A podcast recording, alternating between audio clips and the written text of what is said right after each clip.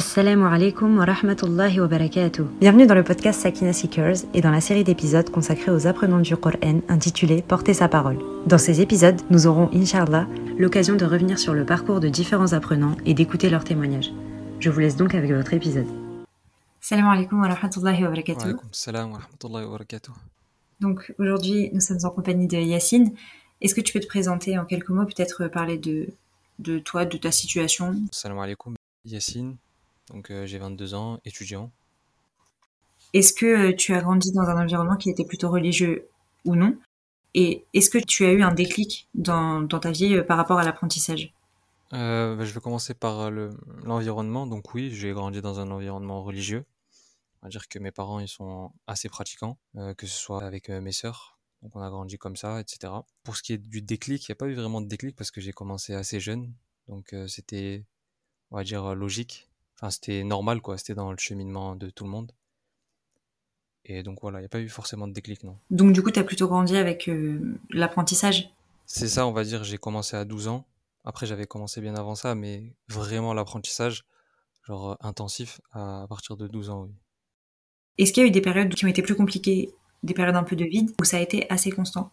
Bah, en fait, pour euh, mettre en contexte, parce que je pense que ça, ça va être compliqué de comprendre pour euh, bah, nos auditeurs, euh, j'ai, appris bon, à l'étranger, donc je suis allé au Maroc pour apprendre le Coran, donc euh, à partir de 12 ans justement. C'est pas mes parents qui m'ont forcément envoyé, on va dire que moi déjà j'avais du mal avec le système scolaire euh, d'ici, et donc euh, on m'a motivé pour ça, et donc j'ai rencontré des gens qui, qui eux sont partis là-bas, ils m'ont motivé, ils m'ont expliqué comment c'était, etc., les internats là-bas, donc les écoles coraniques. Et donc je suis parti à 12 ans, et je suis resté là-bas 5 ans, jusqu'à 17 ans. Donc euh, voilà. Comme c'est intensif et c'était dans un internat, donc t'as des périodes compliquées, oui, parce que t'es t'es loin de ta famille, parce que bon, t'es, tu peux être éprouvé à plein de niveaux, etc. Mais par rapport au Coran, je pense que c'est tout ce qu'il y a autour qui, qui jouait plus, mais par rapport au Coran, pas spécialement. Forcément, du coup, le retour en France, ça a dû chambouler le- les habitudes. Est-ce que ce moment-là a été euh, difficile à gérer ou, ou pas par rapport à l'apprentissage, aux révisions?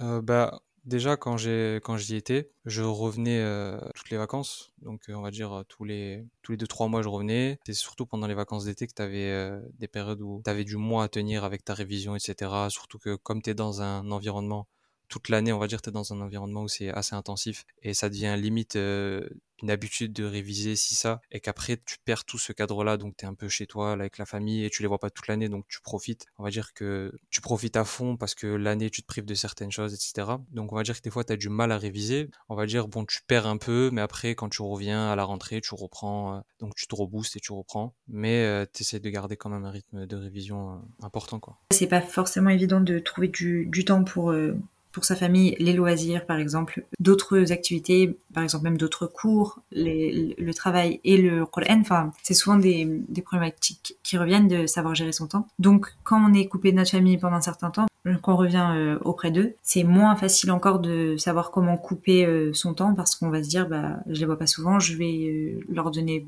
du temps et parfois ça peut en pâtir. C'est ça, c'est ça. Mais après, bon, pour être franc, genre, quand, quand j'ai commencé, j'ai commencé très tôt, donc t'es jeune, t'es adolescent. Donc, comme t'as dit, bon, t'as, t'as les loisirs qui jouent beaucoup. Donc, ça, ça peut empiéter des fois sur, euh, sur la révision. Si tu t'imposes pas, on va dire, tu te fais pas violence, enfin, c'est un grand mot. Mais si tu te forces pas à te discipliner, à, te- à réviser, euh, avoir un, un weird quotidiennement révisé, bah ouais, tu perds, euh, tu perds rapidement. Mais on va dire que quand j'étais plus jeune, quand c'était vraiment au début, bah, il y avait, il y avait mes parents derrière qui me motivaient à réviser.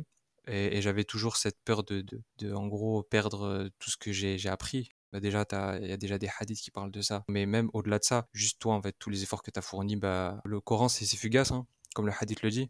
Donc, euh, si tu te relâches un peu trop, bah, tu peux oublier vite. Après, il y en a qui oublient plus vite que d'autres. J'avais des, amis, quand j'a- j'apprenais le Coran avec eux, etc. Ils apprenaient vite, mais ils oubliaient vite aussi. Enfin, il y a plein de profils, il n'y a pas de, de règles. Mais il y en a qui apprenaient vite et donc justement qui oubliaient vite. Moi, j'apprenais pas forcément vite, mais j'apprenais pas forcément lentement. Mais j'oubliais pas euh, vite, alhamdoulilah. Donc voilà. Et actuellement, est-ce que tu as déjà rencontré des difficultés euh, par rapport à tes révisions ou, euh, ou même justement à, ce, à cette gestion du temps? Bah là, actuellement, on va dire c'est plus euh, que comme j'ai plusieurs trucs en même temps à, on va dire, à gérer, que ce soit au niveau du Coran ou en dehors du Coran. Juste par rapport au Coran, bah tu, comme là je suis en train d'essayer de faire et de passer ma ijaz avec mon prof, je lui récite. Par semaine, je prépare une quantité de pages, etc. pour lui réciter. Bon là, alhamdoulilah, je suis presque à la fin, mais on va dire que tu as ce truc-là qui tu dois préparer euh, ta tilawa et donc c'est pas essentiellement du hifz pour connaître ce que tu vas réciter, etc. Mais c'est surtout tu travailles ta récitation et donc euh, ton tajwid, etc. En sachant que bon, tajwid warsh c'est un peu plus complexe, comme j'ai appris en warsh, c'est un peu plus des fois compliqué. Et il y a des aoujo à connaître, des manières de réciter telle et telle chose, etc. Mohim. Donc on va dire que tu as ce truc-là que tu dois préparer, que ça, ça, te suit quotidiennement et chaque semaine. À côté de ça, bon, tu peux avoir un weird, euh, comme on a dit, de la révision euh, quotidiennement. Mais en plus, tu peux avoir euh, avec ton prof, justement avec le prof avec qui je fais IJAZ, donc il va contrôler mon hifz souvent. C'est-à-dire que je peux avoir des fois 10, 5, peu importe, une quantité de hizb à préparer. Il va m'interroger sur ces ahzab-là. Donc, du coup, on va dire que comme tu as d'un côté ce ijaza à préparer, tes pages de ijaza, d'un côté ta mouraja de, donc, que ton prof va t'interroger là-dessus, ton weird, des fois, il passe un peu à la trappe. Alors, en gros, euh, c'est secondaire parce que comme t'as pas de, date, ton weird, c'est toi et ce que tu t'imposes, bah, on va dire que tu priorises ça. Mais après, bon, tu restes dans, dans, tes révisions. Hein. Mais ton weird, des fois, il devient secondaire. Mais je sais pas si j'ai répondu à ta question. Oui, oui, bien sûr. Est-ce que du coup, c'est dur à gérer? Est-ce que c'est frustrant? Frustrant, je sais pas si c'est le bon mot. Bah, si, si, si t'arrives pas à tenir, euh, je sais pas si tu t'es, tu t'es fixé un programme et t'arrives pas à le tenir, bah oui, ça doit être frustrant. Mais on va dire comme euh, j'ai pas forcément de programme au niveau de mon weird, ça veut dire euh, quand je peux, je révise mon weird, je suis mon weird, on va dire où j'ai mon marque-page dans le Coran, etc. Je révise parce que au-delà de ça, je sais que bon, c'est pas je touche pas au Coran, donc c'est pas frustrant à ce niveau-là. Parce que à côté, je, je, prépare des pages, je, prépare ma révision, etc. Mais oui, je comprends que ça puisse être frustrant pour pour d'autres ou même pour ceux qui, qui n'arrivent pas à, donc euh, réaliser leur objectif au niveau de leur weird, qu'ils se tiennent, enfin ils n'arrivent pas à se tenir à leur programme quoi. Ça peut être frustrant. Vu que tu as commencé très tôt, je pense que tu peux avoir ce recul de voir euh, quels sont les effets euh, psychologiques ou spirituels que tu as pu voir en te rapprochant du Coran dans ta vie de manière générale? comme bah, en fait, ce que tu as dit, je sais pas si je peux être d'accord avec ce que tu as dit, parce que bon, tu as dit, comme j'ai commencé tôt, bah, je peux avoir ce recul. Je suis pas forcément d'accord parce qu'en fait, justement, quand on commence tôt, bah, il y a des trucs qui sont, euh, je sais pas comment dire, genre, c'est, je, vais pas dire c'est inné parce que non, c'est pas ça, mais c'est, tu, tu, fais plus trop attention, c'est, ça fait partie de tes habitudes, justement, comme tu as dit, ou ton quotidien, genre, c'est normal. Donc, il y a des trucs que tu, que tu vois pas trop. Moi, ce que je peux te dire au niveau de ce que ça m'a apporté, c'est plus, euh, comme j'étais à l'étranger, j'étais un peu livré à moi-même très tôt, et j'étais jeune, donc à partir de 12 ans, de 12 à 17 ans, j'étais là-bas. Euh, donc euh, après j'ai appris le Coran en trois ans et après les deux années d'après c'était de la muraja'a et j'apprenais bon des moutounes et autre chose. C'est des bon des trucs en parallèle avec le Coran etc. Mais c'était d'abord les trois ans euh, on va dire où j'ai commencé à apprendre le Coran et, on va dire ces trois ans là j'étais ben, j'étais jeune vraiment et j'étais un peu livré à moi-même donc ça m'a ça m'a ouais j'ai appris beaucoup de choses on va dire ça m'a beaucoup apporté on va dire ce truc là d'être seul dans un pays Genre, j'étais au Maroc, mais je suis pas marocain. C'est-à-dire, j'avais pas de la famille là-bas, etc. Donc, euh, Mohim, ça, oui, je suis d'accord. Mais après, pour répondre à ce que tu as dit, spirituellement, les effets, bah oui. Hein. Quand tu lis, euh, des fois, comme on le dit, euh, que, ce soit même au niveau du mal ou au niveau du bien, euh, on, peut parler, on peut parler de la musique, de ce qu'on voit, de ce qu'on entend. En fait, ça a un effet sur nous, qu'on le veuille ou non. Alors, tu peux te dire, oui, j'écoute de la musique ou je, regarde telle et telle chose, mais je fais pas ou je, je pratique pas ce à quoi on m'appelle ou peu importe. Qu'on le veuille ou non, ça a un effet sur nous. Donc, pareil pour le Coran et encore plus, je pense. Bah, quand tu lis beaucoup de Coran tout le temps, tu vis, euh, tu es entouré de gens qui apprennent le Coran, qui lisent le Coran, ça a un effet sur toi. Tu le vois pas forcément, mais les gens qui sont à l'extérieur, ils le, ils le voient. Ça veut dire des fois quand tu reviens, etc., les gens ils te disent que voilà quoi, ils remarquent des choses. Mais euh, ouais, à ce niveau-là, oui. Spirituellement, oui. C'est ressourçant, oui. Psychologiquement, je sais pas. Est-ce que tu peux m'aiguiller sur ça? Euh, Psychologiquement, en gros, par rapport à notre caractère, parfois on peut remarquer peut-être euh, des changements ou alors les gens vont le remarquer aussi. Je sais pas. Je sais pas, j'ai toujours eu un tempérament calme. Je sais pas si le Coran ça a joué. Comme je t'ai dit, moi c'était très tôt. Donc c'est pas comme quelqu'un qui commence, admettons, tu commences à 19, 18 ans. Et donc t'as un avant-après, tu vois. Moi j'étais à 12 ans, donc je sais pas, j'ai pas vu vraiment de changement peut-être les autres. C'est sûr que même psychologiquement, ça doit faire quelque chose. Ça m'a fait penser à un truc, je pense que euh, qu'on le veuille ou non, euh, ça développe ta mémoire, le Coran. Moi, j'ai remarqué ça bien après. C'est-à-dire là, par exemple, dans le cadre de mes études, je peux être amené à apprendre des trucs. Et donc, que ce soit en arabe ou en, français, quand je vais apprendre des trucs, euh, ça, je, l'ai remarqué, oui. bah, le Coran, ça aide. Mais je ne l'ai pas remarqué sur moi, ouais, il y a, eu un avant-après. Je le vois juste euh, sur d'autres personnes que eux, ils n'ont pas ce truc-là et qu'ils ont plus de mal et que je remarque qu'en fait, j'ai pas de mal à apprendre. Voilà, j'ai un poème à, réciter euh, la veille, je vais, l'apprendre rapidement, quoi. On va dire que j'apprends vite, surtout en arabe. Et donc le Coran, oui, ça, développe ce truc-là d'apprendre rapidement. Je sais pas si on peut dire que c'est psychologique, mais euh, ça développe ta mémoire, oui. Après, ça se travaille, hein, c'est comme tout. Oui, c'est sûr. Euh, D'ailleurs, tu avais évoqué tes études et euh, la question que je me pose, c'est comme euh, tu as dit qu'au départ, tu as été étudié au Maroc et en plus de ça, l'école te convenait pas trop, le système scolaire en tout cas te convenait pas trop. Mais après, du coup, en revenant, tu as continué tes études pour autant. Ouais, c'est ça. En gros, ma question, c'est, il euh, y, y, a des gens qui pourraient prendre l'apprentissage du Coran un peu comme une fin en soi et peut-être euh, délaisser les études, etc. Toi, ça t'a plus motivé ou c'est juste que, il n'y a pas eu de corrélation? Bah après, je sais pas pour tout le monde, mais après personnellement, quand j'étais jeune, c'est on va dire surtout le contexte dans lequel euh, j'étais, euh, etc. Les, collèges ou lycées, enfin collège surtout parce que moi je me suis arrêté au collège. Là où j'étais, ça, ça me plaisait pas, donc euh, j'ai eu du mal très tôt. Après, je pense que pour moi, c'est même pas tu peux, mais pour moi, ça va de pair.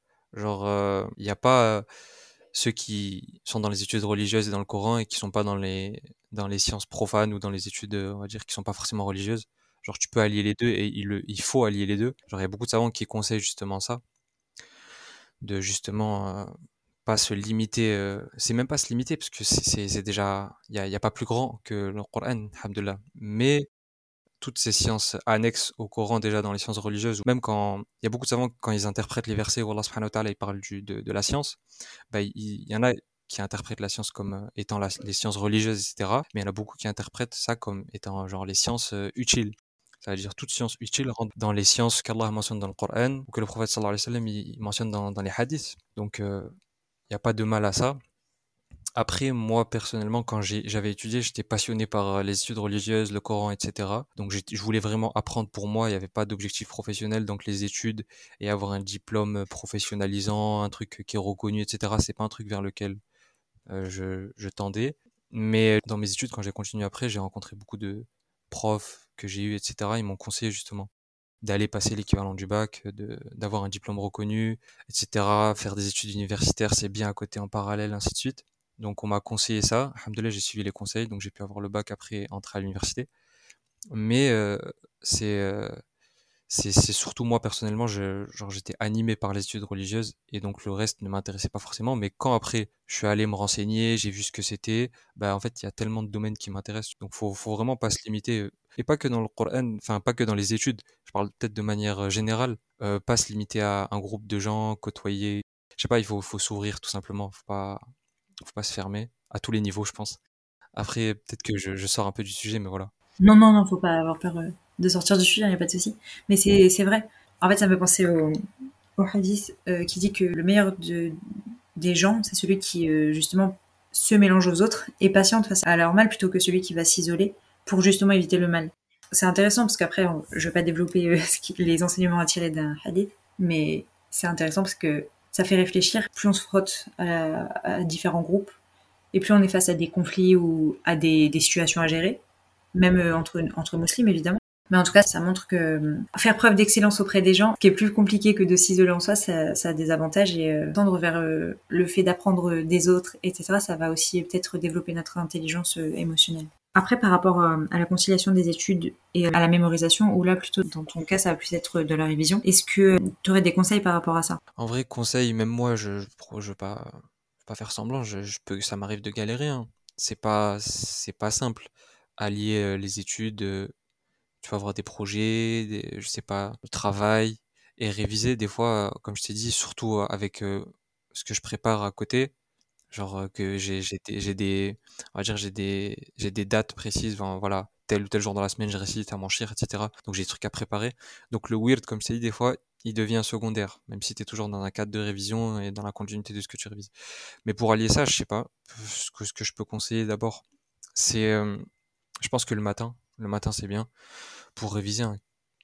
Euh, que ce soit à subh, peu importe, avant, après. Ça, Allah le dit dans le Coran, donc euh, le subh c'est quelque chose, même que même pour, euh, pas forcément le Coran, hein, pour tout, hein, pour la, je pense que même il doit y avoir des trucs psychologiques ou ce qu'on veut, qui affirment ça.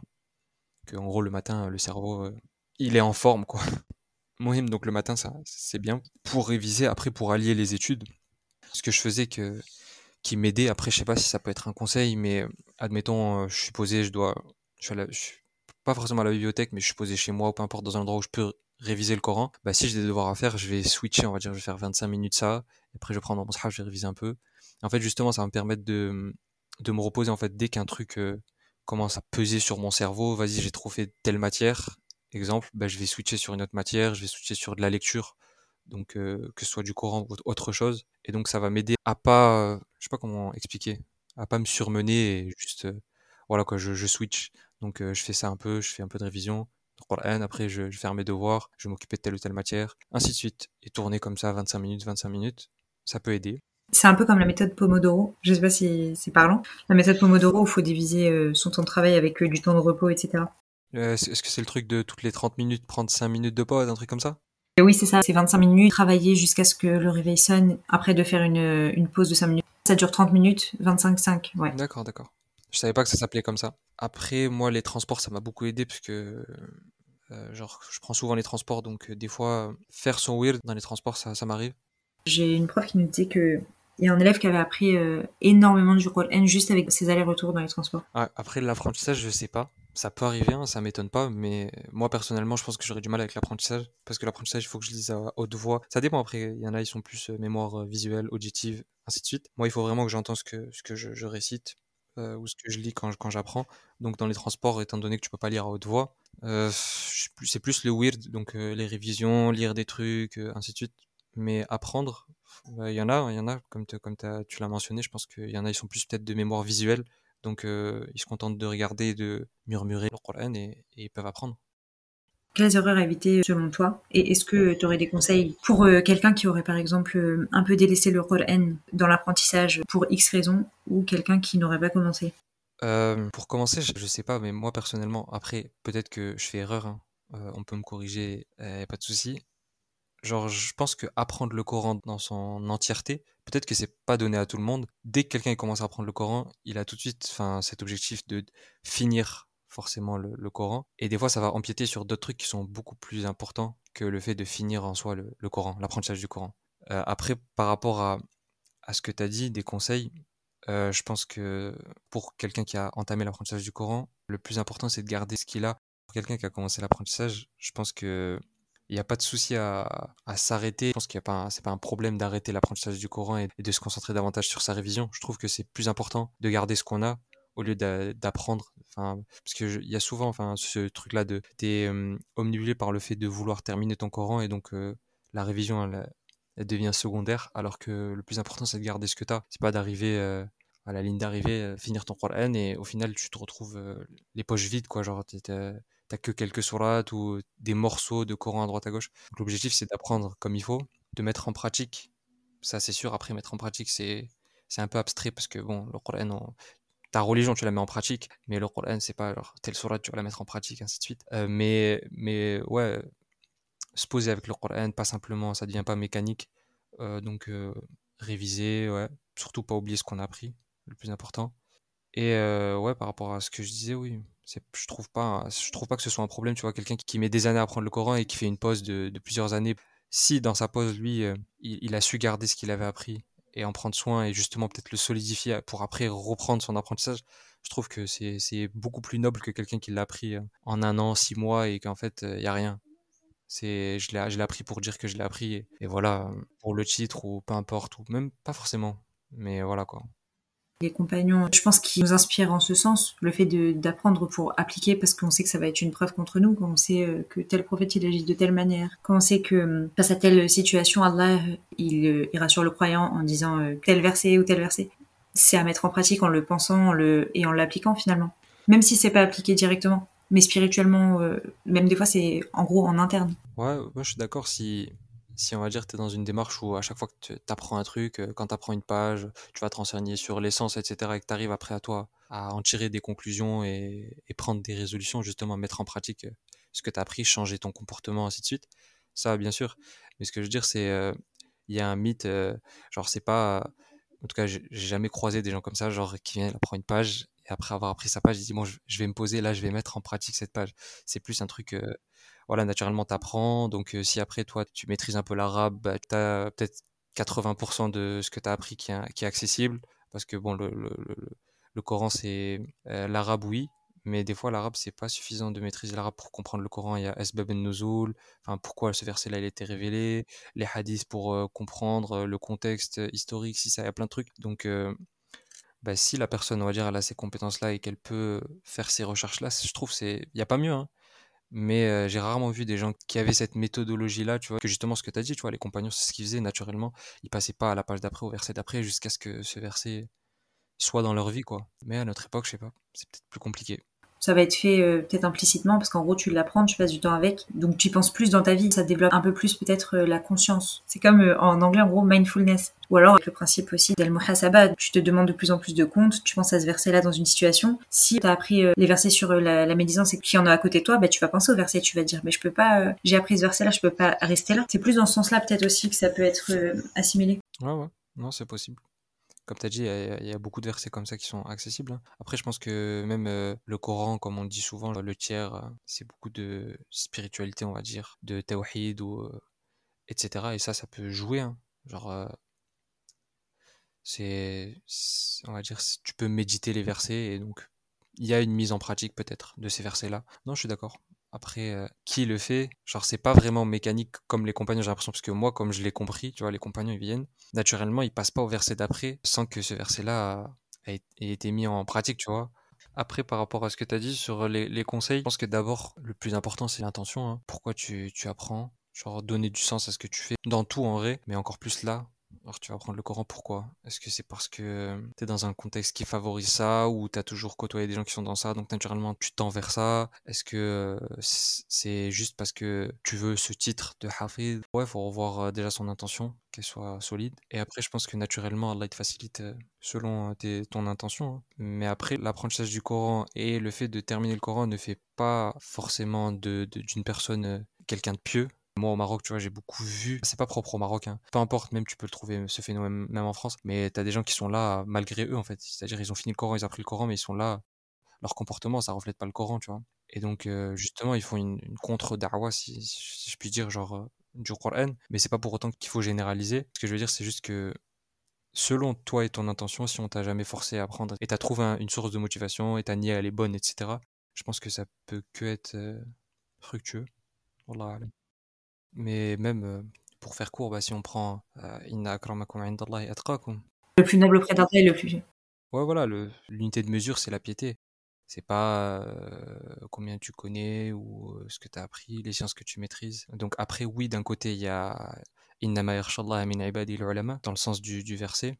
ceux qui sont le, le, plus aptes à craindre leur Seigneur. Après, bon, je vulgarise un peu, mais voilà, on va dire ceux qui connaissent le plus Allah, c'est ceux qui le craignent le plus naturellement ils le connaissent, ils savent que il est pardonneur, mais il est aussi châté de l'Aqab, ainsi de suite. Donc, c'est ceux qui sont le, plus aptes à craindre euh, Allah.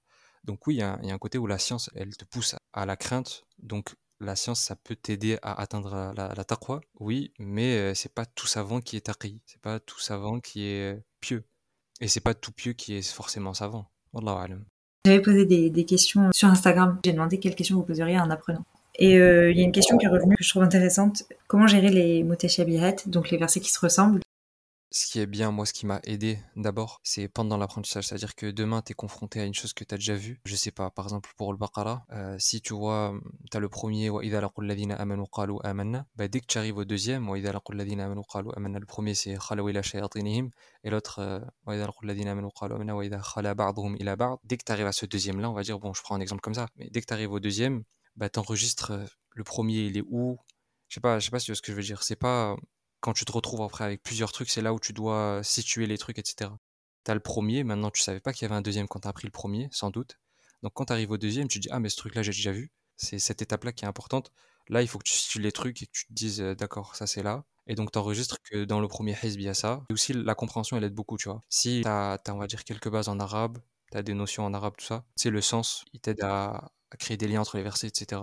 Donc bon, de toute façon là, tu te dis c'est le premier directement, d'accord Et je sais pas, peut-être tu peux te dire oh, shayatinihim, euh, j'abuse, mais bon là on parle de de s'il y a l'histoire de Adam juste avant. Euh, Et donc après, là, tu as le deuxième hizb, enfin, juste avant, juste après, tu as l'histoire de, de, de Adam, euh, donc tu as le shaitan, c'est un jinn, shayatin, bref, tu peux faire des liens. Bon, après, ça, j'abuse, je sais pas si c'est ce que je veux dire. Oui, oui. Et l'autre, bah, tu, tu te dis que c'est le deuxième hizb et que ça vient, vient après. Bon, moi, ce que j'essaie de dire, tout simplement, quand tu arrives à la deuxième, tu es confronté au deuxième truc, donc tu as une première mutashabihat, c'est ça, c'est plein de trucs qui se ressemblent. Quand tu as vu un premier truc, tu es confronté au deuxième, bah, c'est cette étape-là qui est importante. Et donc là, tu te poses et tu fais un travail sur ça. Tu te dis, ça c'est où, je l'enregistre, tu essaies de créer des liens par rapport au sens. Ça peut t'aider. Ce premier hizb-là, il y a ce truc-là. Ce hizb-là, bon, moi c'est par rapport au hizb parce que j'ai appris de cette manière-là. Bon, avec les sourates bien sûr, mais j'ai appris comme ça. Et du coup, tu peux faire ça. Maintenant, nous au Maroc, ils nous donnaient beaucoup de, si tu veux, comme on apprenait sur les, les loha. Oui, donc les tablettes. euh, Voilà, exactement. Bah, des fois, sur la fin des tablettes, ils nous donnaient euh, des sortes de vers, en fait, si tu veux, de, comme des vers de, de poésie, qui suivent pas forcément des schèmes de poésie, hein, mais c'est des vers. Et donc, ces vers-là, ils ils te donnent des astuces, des fois, de, de justement. Par exemple, justement, j'en parle avec un frère. T'as hum, Illa Iblis Aba, tu vois, dans le Coran. Idh qulna lil malaikati isjudu li Adam fasajadu, Illa Iblis Aba, elle est que trois fois dans le Coran. Donc euh, lui va te donner par exemple un shem, et tu vois, c'est des fuqaha, c'est des imams en fait de Coran qui ont pris le Coran, qui ont eux-mêmes rédigé ces vers-là, tu vois. Tu peux aller chez un autre frère, un autre, euh, un autre euh, prof de Coran, il va te donner un autre vers, ainsi de suite. Donc Mohim, Illa Iblis Aba, elle est trois fois. Euh, tout le reste, c'est bon, Illa Iblis Kana min al-jinn.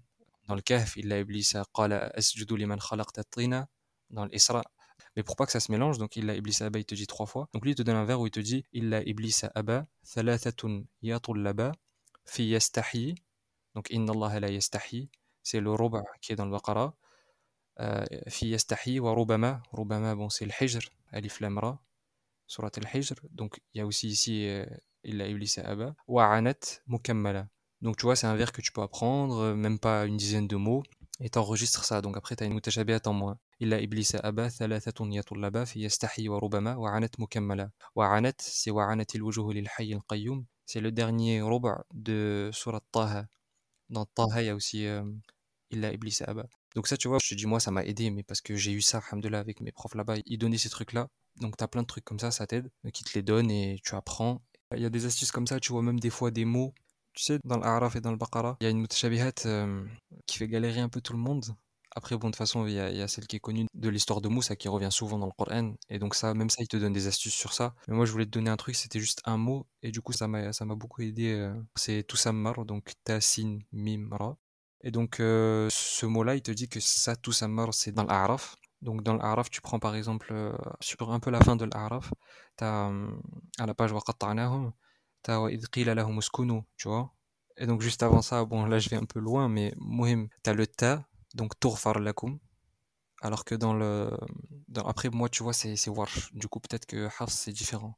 Enfin, je suis sûr que c'est différent. Il y a des trucs, c'est différent, tu vois. Et donc, euh, Tourfar lakum, c'est un ta ici, je sais pas pour Hafs, tu vois. Mais en gros, Tourfar lakum, et dans le Baqara, c'est Yurfar lakum. T'as le ta. Le sin, c'est Sanazid al muhsinin. Dans l'autre, c'est Wasanazid al muhsinin. Donc, il te dit ici, c'est le sin, c'est le ta puis le sin. Le mim, parce que c'est Fabaddala alladhina zalamu minhum qawlan. Alors que dans le Baqara, c'est Fabaddala alladhina zalamu qawlan. Donc, il n'y a pas le minhum. Et le ra, fa'arsalna, parce que dans le Baqara, c'est fa'anzalna. Donc, tu vois, ce ta sin mimra, tout sammar, bah, il te dit que ta tourfar lakum. Donc, quand tu arrives à l'Araf, tu sais que bon, quand tu vas arriver à ce verset-là, ta tourfar lakum. Après, euh, sin sanazid, c'est pas wa sanazid, t'enlèves le waw, le waw, tu sais que c'est dans le Baqara. Mim, minhum, t'as le minhum à pas oublier ici, alors que là-bas, il n'y est pas. Et le ra, fa'arsalna, fa'ar, au lieu de fa'an, fa'anzalna. Donc, euh, Mohim, tu as des astuces comme ça, on va dire, qui peuvent aider. Après, comme je te dis, c'est des trucs qui sont pas forcément accessibles à tout le monde et qui sont pas applicables à toutes les lectures, selon les trucs, etc. Après, euh, tu peux toujours, euh, tu vois, ceux qui connaissent des gens qui sont au Maroc, etc., ils peuvent se renseigner. Il y a peut-être des livres qui collectent tous ces trucs-là. Ça m'étonnerait. Jamais entendu parler, mais peut-être. Peut-être des professeurs qui donnent cette astuce. Et pour après, ceux qui seraient pas assez à l'aise avec l'arabe, je pense que sinon, ça peut être euh, en les écrivant, les versets qui se ressemblent. En fait, beaucoup de visuels ou de, comprendre le sens. C'est ce qui aide le plus finalement pour pas se tromper. Ouais, t'as raison. Après, moi, écrire, euh, comme j'ai appris en écrivant euh, sur les, morceaux de bois, on va dire. Donc, ouais, naturellement, je pense que écrire, ça peut aider à mémoriser. Après, dans le cadre des mutashabihat, je sais pas. Écrire les mutashabihat, tu parles de ça, c'est ça? Oui. Ah, d'accord, oui, ça, non, j'ai jamais fait. Donc, ouais, c'est, je sais pas du tout. Mais moi, j'avais même, euh, si tu veux, je te le transférerai. J'avais même un PDF qu'on m'avait envoyé à l'époque qui collecte toutes les mutashabihat qu'il y a dans le Coran. et, euh, et il te met toutes les mutashabihat. Après, il va vraiment loin, hein, c'est des détails. hein. Ça peut aider. 300 pages. bon courage.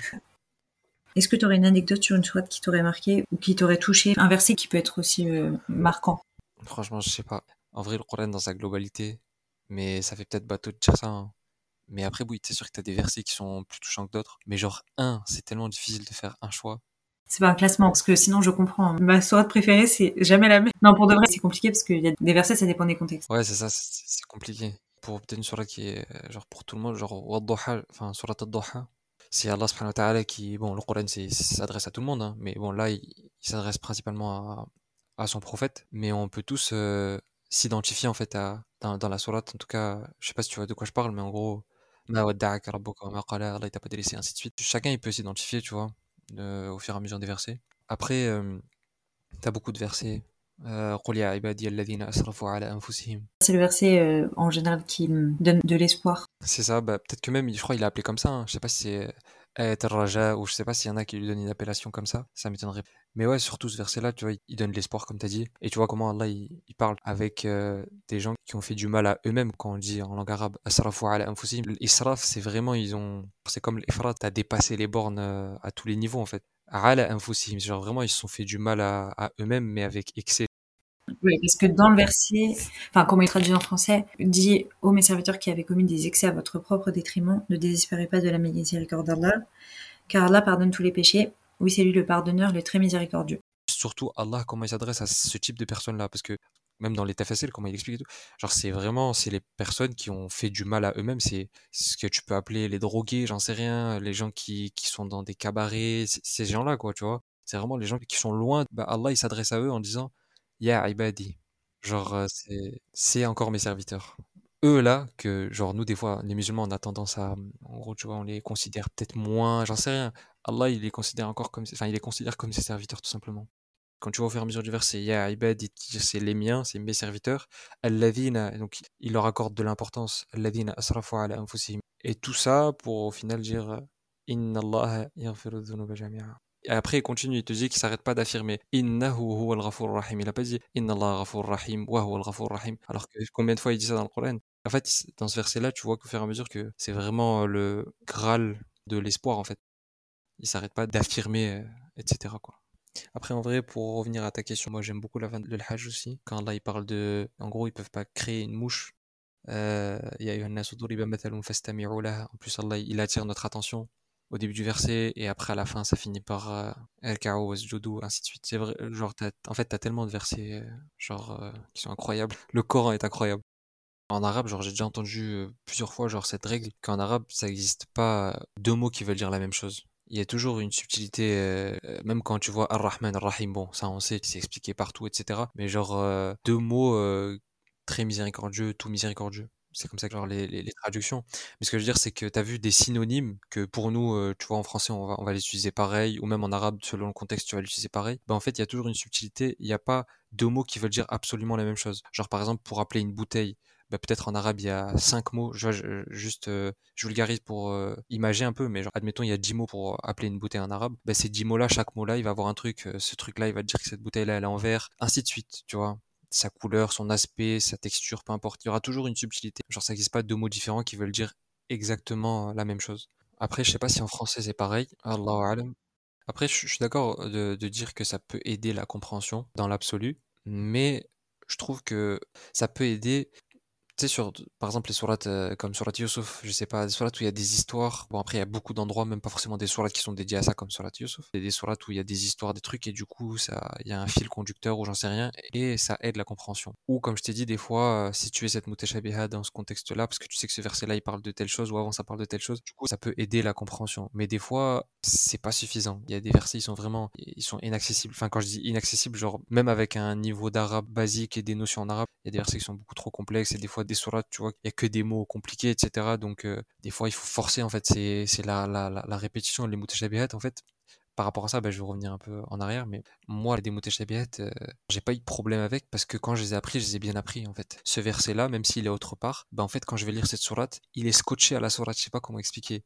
Mais ça veut dire qu'il va pas me faire dévier. Après, peut-être que quand je vais aller à un autre endroit euh, de cette même Mutachabihat, là-bas, il y aura des failles. Mais celui-là, comme je l'ai appris comme il faut, il bouge pas, il est intact. là. Le fait de bien répéter, répéter, pas s'arrêter en fait, et jusqu'à ce que tu arrives en fait à un... J'abuse, mais tu arrives comme si c'était le Fatiha euh, quand tu répètes. Ton cerveau, il a plus besoin d'être concentré, c'est pas l'objectif, hein, euh, parce que bon, normalement, quand on lit du Coran, bah voilà, qu'il faut méditer, etc. Mais genre, ton cerveau, il peut faire comme si tu peux réviser et faire deux choses à la fois. Je dis pas que je peux faire ça, loin de là. Mais genre, au Maroc, vraiment, j'ai vu des gens, et c'était assez incroyable. Hein. Genre, euh, ils connaissent le Coran, c'est de l'eau le Coran. Genre, je sais pas comment expliquer. Ils le connaissent sur le bout des doigts, etc.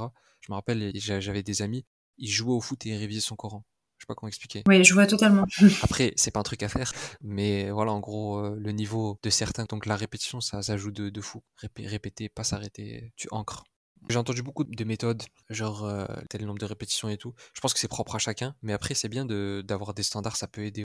Oui, il y a plusieurs méthodes, c'est sûr. Mais en fait, c'est ça, faut les varier. On a parlé de, l'arabe. Bah, ceux qui n'ont pas l'arabe, euh, il y a d'autres méthodes qui vont s'appliquer à eux. Après, c'est Allah, il facilite euh, à des non-arabophones comme à des arabophones. On l'a déjà vu maintes et maintes fois, donc. Oui, c'est sûr. Mais après, même par exemple, tu vois quelqu'un qui maîtrise pas l'arabe, il peut, admettons, s'il est dans un cadre où il a du temps, etc., bah, tu vois, par exemple, il va apprendre telle ou telle surat, il tombe sur un mot qu'il a jamais entendu, il est débutant en arabe, etc., bah, il peut aller se renseigner, par exemple, dans le cadre de son apprentissage. Ah, il va voir euh, la traduction à côté, ça veut dire quoi ce mot-là, d'accord, c'est ça, il va y chercher dans un dictionnaire, et après, ça peut l'aider dans son apprentissage, genre, euh, il crée un truc logique dans ses versets, euh, d'accord, là, ça parle de tel thème, et...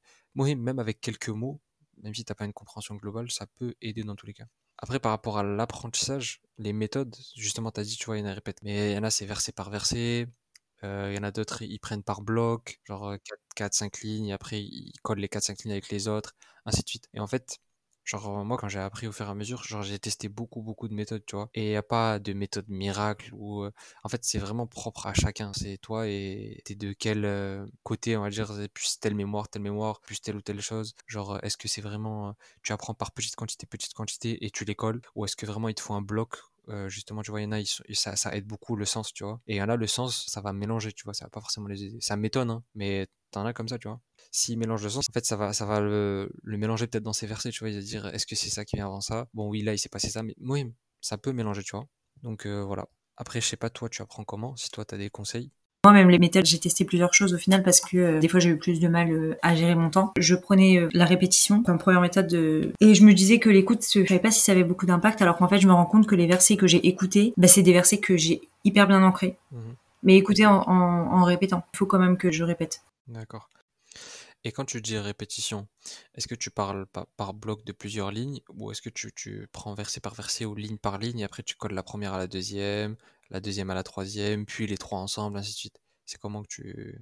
La plupart du temps, verset par verset, ou euh, quand c'est des longs versets, par partie. Et après, je les rajoute au reste. Mais je voulais justement essayer de voir si j'arrivais à prendre plus euh, par bloc. Après, après, tu peux faire par, par bloc. En tout cas, moi, c'est ce que je faisais sur la fin. Au début, je faisais pas ça, mais sur la fin, admettons, bon, sur une page, euh, c'était pas sur une page, mais sur une page, tu, prends 5 lignes par 5 lignes. Et les 5 lignes, c'est pas tu les apprends directement, les 5 lignes directes. On va dire que tu prends les 5 lignes ou la moitié de la page. Et on va dire, tu, tu lis cette moitié de page euh, pendant une demi-heure, 20 minutes.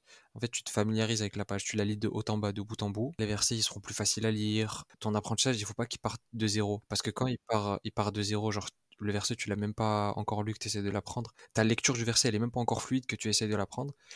Que du coup, en fait, euh, le verset, à l'intérieur même du verset, il y a des trucs qui peuvent se mélanger ou des trucs qui peuvent euh, t'échapper un, mot en moins, une lettre en moins, un truc. Alors quand tu lis de bout en bout, on va dire que tu te familiarises avec le verset, les versets deviennent faciles à lire. Tu peux même des fois lever les yeux du mushaf et continuer. Je sais pas si tu vois ce que je veux dire. Quand tu fais ça, tu fais ça, tu fais ça. Et, et là, tu entames ton apprentissage donc en faisant ligne par ligne. Et déjà, c'est beaucoup plus accessible. L'apprentissage sera plus simple. Et euh, tu peux créer un truc logique dans ta demi-page, que ce soit par rapport à ce qu'on a dit avant, la compréhension, ou que ce soit par rapport à juste, euh, même en termes de fluidité et tout, tu as créé des liens entre les versets que tu pourras après euh, garder euh, dans ton apprentissage de ligne par ligne. Mmh, d'accord, oui, je vois. Barakallahu pour les conseils qu'on espère mettre en application. Et évidemment, le but dans la mémorisation, c'est d'ancrer les versets. Voilà, je, rebondirai à nouveau sur l'aspect important de la révision, comme de la mémorisation avec répétition, pour condenser un peu tout ce qui a pu être dit.